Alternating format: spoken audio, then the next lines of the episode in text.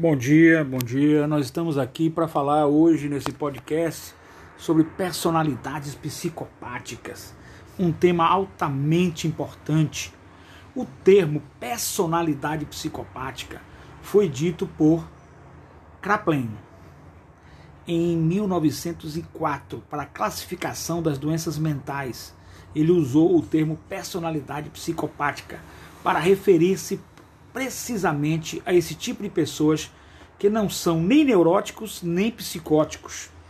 Também não estão incluídas no esquema de maníaco-depressivos, mas que se mantêm em choque contundente com os parâmetros sociais vigentes. Inclui-se aqui os criminosos congênitos, e naquela época ele falava que hoje não se pode falar mais, porque não é mais uma, uma classificado como uma doença, ele falava na homossexualidade. Hoje não é mais classificado.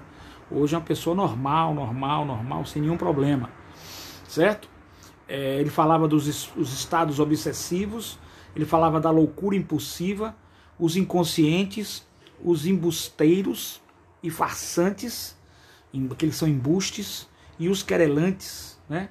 Para Klapen, as personalidades psicopáticas são formas frustas de psicose classificada segundo um critério fund fundamentalmente genético e considera que seus defeitos se limitam essencialmente à vida afetiva e à bondade.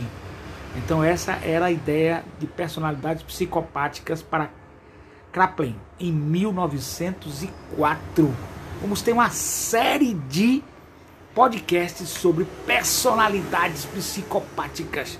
Professor Martinez, qualquer coisa, qualquer dúvida, palestras, cursos, nós ministramos. Liga para o meu WhatsApp 719 9103 0089.